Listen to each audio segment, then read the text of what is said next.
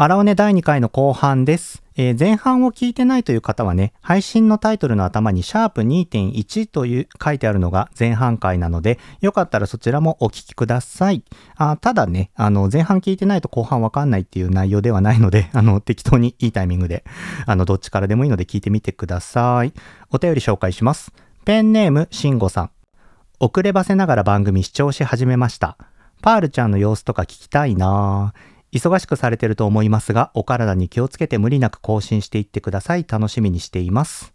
ありがとうございます。えー、っとね、話に出てきたパールちゃんってうちの猫なんですよ。あの、前回ね、第1回の時登場して、僕あの配信を聞いたんですけど、あの猫の鳴き声入ってましたね。あのーこうあの収録してるテーブルに上がってきてね、ちょっと邪魔してたんですけど、今日はね、あの収録している横にね、棚があって、その上に彼女の寝床があるんですけど、そこで寝ているので、寝てるよな？大丈夫だな？うん。多分出てこないと思います。安心してください。ちょっとね、あの、時々出てくるパールちゃんの話をしようかな。あの、4年前の夏に保護猫で見つかってね、我が家にやってきました。いや、これね、なんかこう、ペットショップとかでね、猫を飼うとかっていうのはね、なんかあんまり僕の中ではなかったので、どうしたら保護猫をね、預かれるかなーって、ちょっといろんな人に相談してたら、世田谷でね、お世話になっているね、マダムがね、なんか、保護猫ネットワークがあるから、ちょっとそこに聞いてみる、みたいな感じでね、あの、紹介してくれました。あの、すごいね、いいマダムでね、めちゃめちゃ僕はね、ご飯を食べさせてもらってるんですけどね、お世話になってます。でね、半年かな、8ヶ月ぐらい待ったのかな。あの、東京とか神奈川ってね、意外とこう、街に猫いなくって、保護猫が少ないらしいんですよね。だからね、本当にずっと待ってたんですけど、えっ、と、4年前の夏、あの、藤田さんみたいな、猫いましたみたいな、横浜の駐車場にいましたみたいな感じでね、確か横浜の駐車場だったと思うんですけど、発見されたようでね、あの、連絡が来て、その猫僕が預かりますってもう即決してやってきました。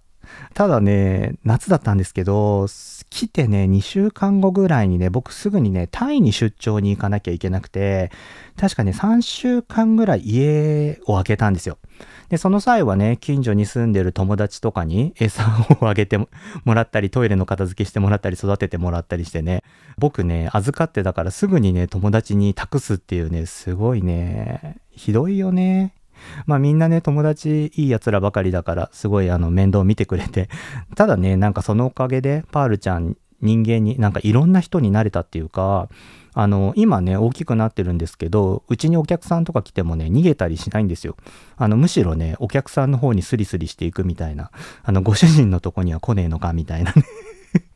ひどい猫ですよね。なんかね、そういう感じに育ってます。ね、なんか僕、昔から、小さい頃からずっとね、動物を飼っていて、僕のね、ファーストキャットはおよよって名前なんですけど、その猫はね、僕のがもう物心つく前から家にいましたね。あと、チビっていう犬もいたんですけど、あのね、猫も犬もね、何匹ぐらいだマックスいた時はね、それぞれ10匹ぐらいいたんじゃないかな。他にもなんかあの、鶏がいたり、ウサギがいたり、アロワナあの熱帯魚がいたり、大量のメジロがいたり、あとナマズもいた気がするな。なんかね、僕田舎に住んでたんですけど、田舎ってこう、庭が結構大きかったりするじゃないですか。だからね、その辺でこう庭に適当に飼ってるっていう感じでね、あの僕小学校から帰ってきて、こう玄関入る前にこう門を開けるとね動物が一斉にドゥワーって走ってきてね自分のところに飛び乗ってくるみたいなのがね すごい楽しくてね毎日動物と遊んでました。鶏はね確かねあのーお祭りの縁日でこうゲットしたひよこあのカラーひよことかあるじゃないですか。カラーひよこはね大体ねすぐ死んじゃうんですけど普通のひよこはね結構育ってね大きな鶏になって卵を産むようになってねで、うちの、あの、毎日の 朝食で食べるみたいなことをしてましたね。あの、鶏とかってね、こう、毎日接したりしてると、多分ね、主人のことがわかるようで、僕がね、こう、座ったりするとね、膝の上に乗ってくるんですよ。でね、夏場とかはね、すごいね、それ、あ、夏場じゃない、冬場とか、それがね、あったかくてすごい気持ちよくてね、最高でしたよ。確かね、今は多分あんまりないと思うんですけど、昔って小学校に飼育小屋とかあったじゃないですか。そこでもね、あの生まれたひよことか僕勝手にね、家に持って帰って あの育てたりしててね、冬にね、生まれるとね、ひよこって寒、朝の寒さで死んじゃうんですよね。でさ、何歳ぐらいだろうな、小学校5、5年生ぐらいかな。朝さ、母親に、いや、ひよこ死んじゃったよ、みたいな感じで泣きながらさ、飛びついたら母親がね、そのひよこをこたつの中に入れて心臓マッサージを始めるんですよ。そしたらね、生き返るの。すごいよね。ひよこもすごいけど、母親ってすげえなってその時思って。いや、なんかひ、な、もしね、ひよこが朝ね、固まってたらね、皆さん、あの、こたつの中にいて心臓マッサージしてあげてください。息をね、引き返すかもしれないのでね。いやいやいや。皆さん動物とか飼ってますか？なんかね、そういう動物の話とかもぜひお便りで聞かせてください。まあ、うちのパールちゃんね、時々あの配信中に登場するかもしれませんが、その時はラッキー会として楽しんでください。アラフォーゲーのお姉じゃないのよ。さて、現在お便りを募集中の次回のトークテーマ、おすすめの本テルミ教えてですが、なんとまだ一通も来てません。おいおいおいおい。いや、あれかな、ちょっとアバウトなテーマすぎましたかね。なんかね、小説でもエッセイでも詩集でも絵本でも漫画でも OK って感じなので、あの、おすすめじゃなくても、例えば最近読んでよかったものでもいいですよ。例えばさ、僕ね、最近あんまり雑誌を読まなくなったんですけど、雑誌って面白いコーナーとかあるじゃないですか。なんかそういう面白いコーナーの紹介ってでも何でも構いません。あの、次回放送のね、10月26日に配信予定なので、ぜひ皆さんの本の話を教えてください。えちなみに僕のおすすめの本はですね、桜桃子先生の焼きそば上田という本です。ごめんなさい、笑いながら話しちゃった。いや、これ笑う理由がありましてね、すんごいくだらないんですよ。いや、くだらないんだけどね、僕ね、大好きでね、いろんな人におすすめしてて、今回ね、ちょっとこの配信でお話ししようと思ってね、どんな本だったか久しぶりに読もうと思って探したんですけど、家になかったんですよ。あれ？と思ったらね、多分ね、僕ね、いろんな人におすすめしてるから、この本ね、貸してるんですよね。で、帰ってこなくてないみたいな。多分それね、何回か繰り返しててね、この本多分ね、5、6冊は買ってると思います。で、あの、今回も取り寄せました。いやー、これね、本当にあの、どんな話かね、今ちょうど手元に文庫本があるので、裏のあらすじ、あの、説明書きをちょっと読みますね。上田さん会社を辞めてバリで焼きそば屋でも開いた方が幸せかもねの一言から全ては始まった。さくらさんをはじめとする男子の会のメンバーは動揺する上田さんを伴い本当にバリへ焼きそばの研究や物件交渉睡眠不足での看板作りなど思ってもみなかった数々の難題に立ち向かう これ聞いただけで僕笑っちゃう。あのね、あの、桜先生のこれエッセイなんですけど、あのー、バリね、あの、インドネシアのバリで焼きそば屋を開くっていう話なんですけど、さっき出てきた男子の会っていうのは、さくら先生がね、発足したあの会なんですけど、さくら先生以外に成人男性4人集まって全員で5人ですね。で、とにかくくだらない話を飲みながらするっていう回らしくて、まあ言ってみれば小学生のね、男子レベルの話、まあちょっと配信では言えないような、本当にくだらない話をただただ飲みながらしようっていう回なんですよ。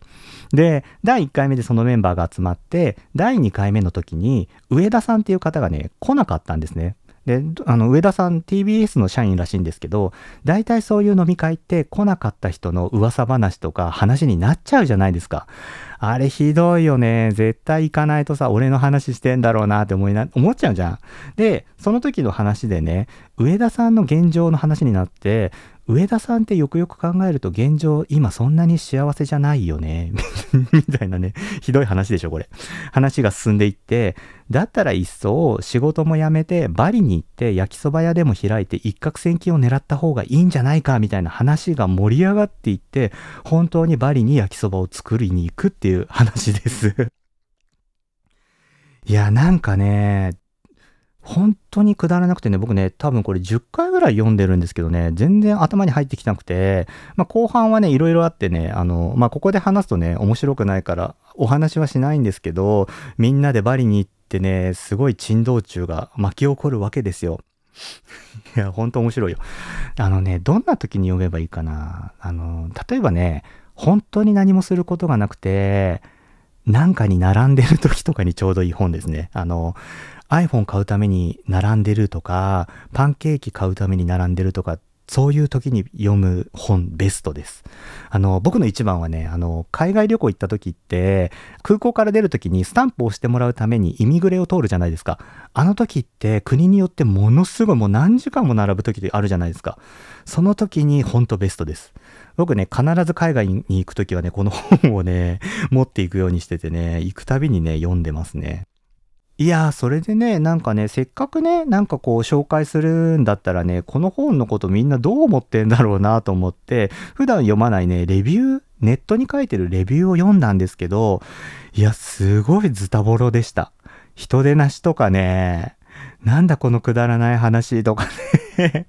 いや、確かにね、これね、うちはノリの話なので、まあ、ノリが合わない人にはあんまりお勧めしないんですけどね、なんかね、こう、なんていうのかな、意味のあることを求めすぎな時代にね、くだらないことをね、お金をかけて本気でしていて、そこがね、すっごい面白いんですよ。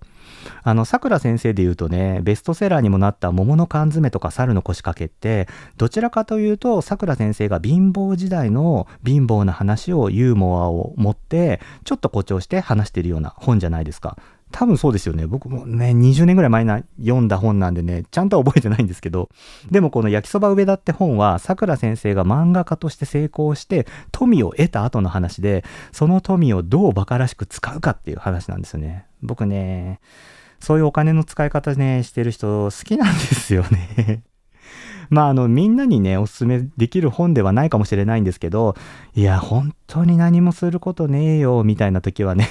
ごめんなさい。桜先生、ごめんなさい。あの、でも、そんなタイミングにおすすめの本です。あの、皆さんのおすすめの本ね、ぜひね、教えてほしいんですけど、僕ね、漫画のジャンルあんまり知らないのでね、漫画のおすすめがあったらね、ぜひ教えてほしいですね。あの、特にね、BL ってジャンル、これね、本当に全くわかんないんですよ。でもね、ほら、僕もあのゲイとしてちょっと BL ね、読んでみたいので、おすすめの BL とかもあったら教えてください。えー、次回のトークテーマ、おすすめの本テレミ教えては、10月26日の配信でお伝えします。トークテーマの募集の締め切りは10月23日日曜日です。皆様どしどしおすすめ教えてください。それでさ、あの本といえばね、僕ね、ジンというのを作ってるんですよ。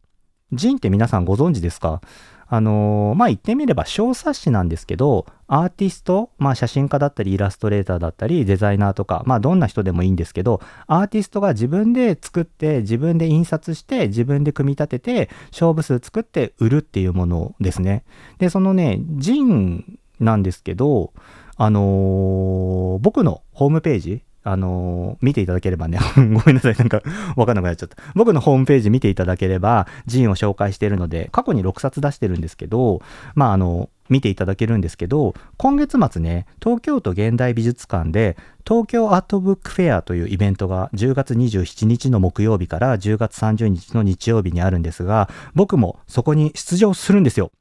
このポッドキャストは藤田哲平という名前ででやってるんですけど、普段仕事をするときはアルファベットで藤立 P と書いて藤立ペという名前で仕事をしていて、その名前で出ます。いや、ただね、ポッドキャストの準備がここ最近忙しすぎて、実はね、そのイベントに出そうと思ってた新作のジンが間に合わなかったんです いやー、ジンを読んでくれてるって方でね、このポッドキャスト聞いてる方もいると思うんですけど、本当にごめんなさい。すべてはこのポッドキャストのせいです。いやー、申し訳ないな。でもね、あのー、そんな申し訳ない気持ちがあるので、なんかはね、ちょっと出したいなと思って、特別として、特別としてじゃねえな。あの、スペシャルとして、荒尾根の特別チラシを作りました。特別チラシで言ってもたったの4ページのペラ紙なんですけど、あの中にはね、ちょっと秘密の内容が書かれているので、まあこの番組を聞いていただいている方には楽しんでいただけるんじゃないかなと思います。で、あの、それはね、すべて無料で配布しますので、ぜひ東京アートブックフェアに来た方は藤立ペのブースを探して、その紙をゲットしてください。東京に住んでなかったりね、関東近郊に住んでないので、そのイベント行けないよ、でもチラシ欲しいっていう方はね、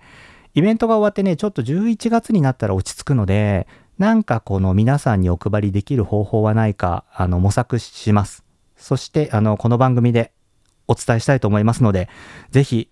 楽しみに待っていてください。あの、東京アートブックフェアの情報に関しては概要欄に URL をつけておきます。僕のツイッターでもつぶやきますね。あの、このイベントね、入場料が必要でチケットを買わないと入れないので、詳しくはね、あの、そのオフィシャルサイトをご覧ください。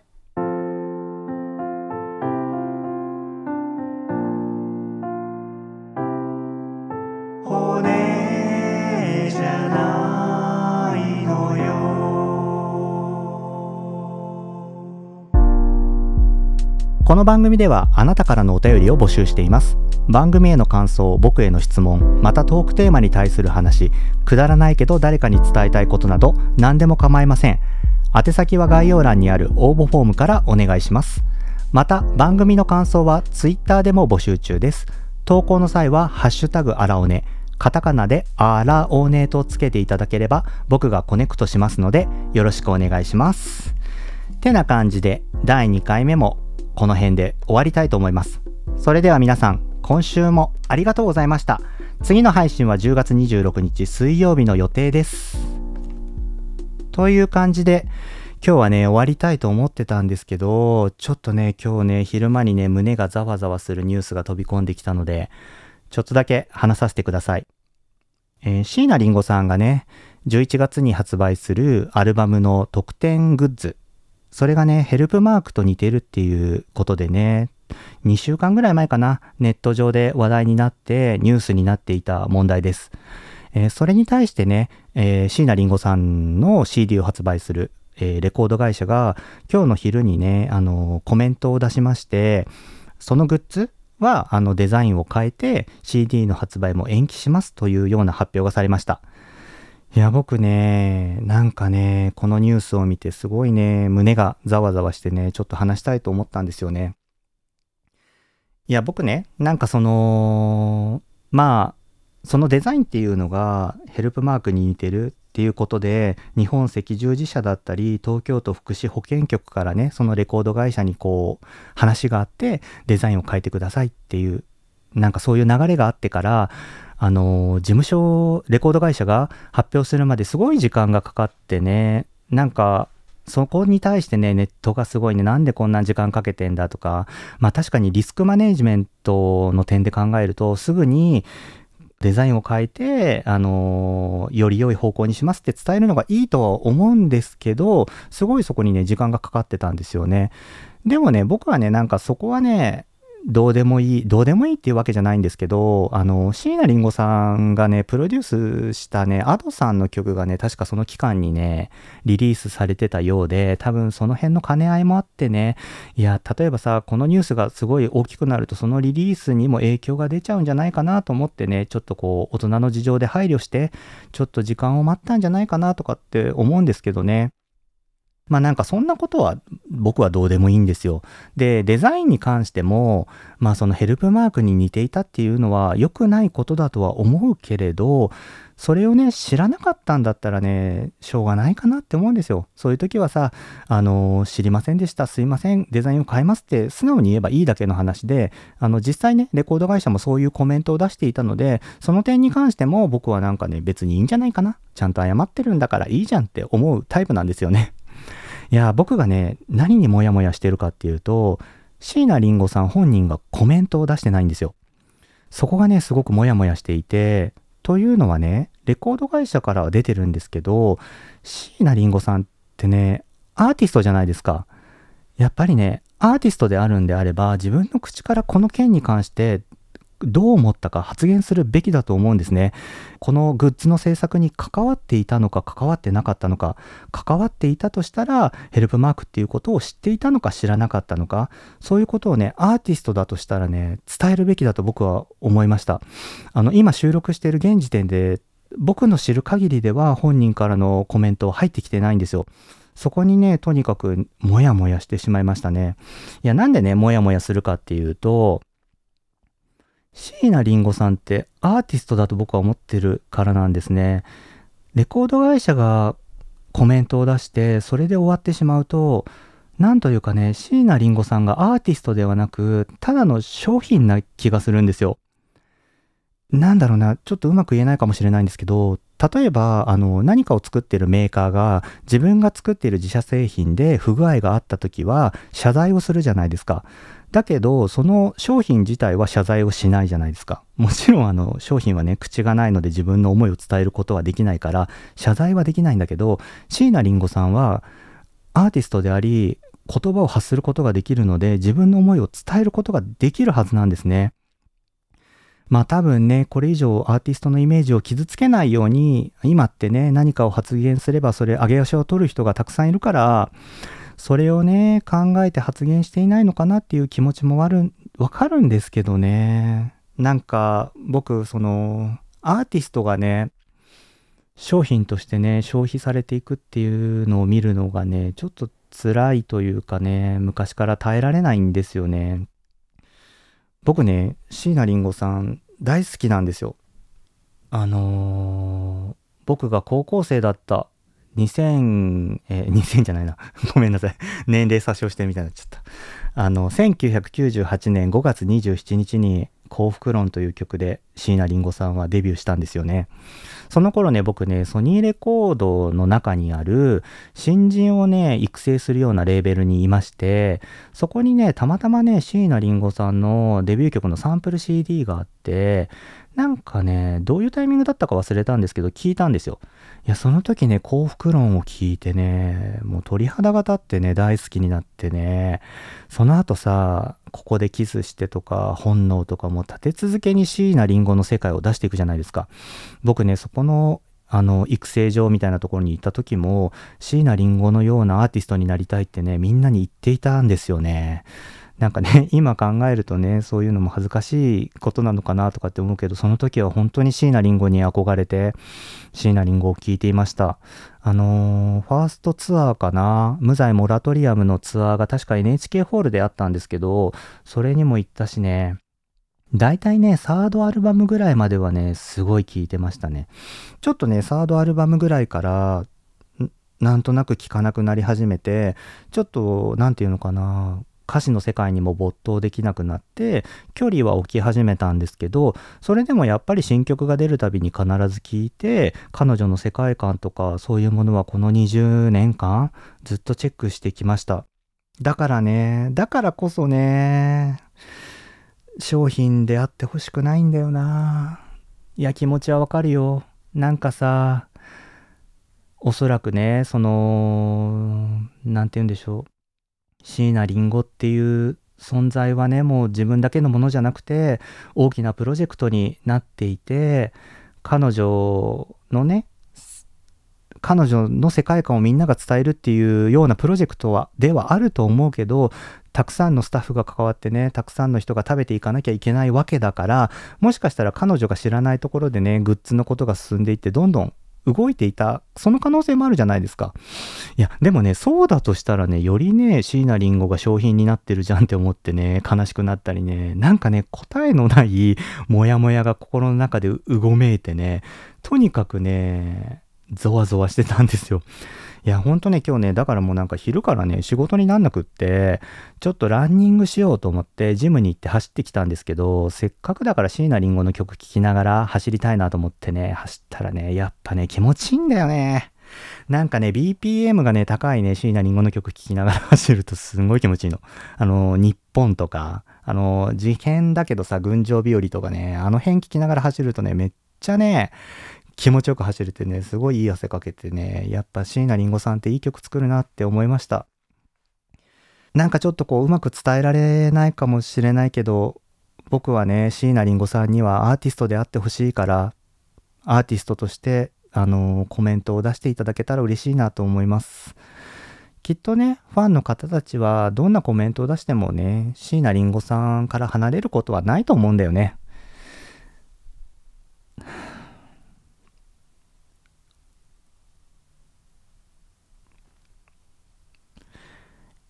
えー、さ、えー最後にね、あのー僕椎名林檎さんの曲で一番好きなのがデビュー曲の「幸福論」っていう曲なんですけど今日ねその走りながらそれを聞いててねやっぱりいい歌詞だなと思ってねちょっと泣いちゃって 気持ち悪いよね。アラフォーのおじさんがジムでランニングしながら泣いてるってすごい気持ち悪いと思うんですけどいやすごくいい歌なのでその歌詞をね最後に紹介させていただいて終わりたいと思います。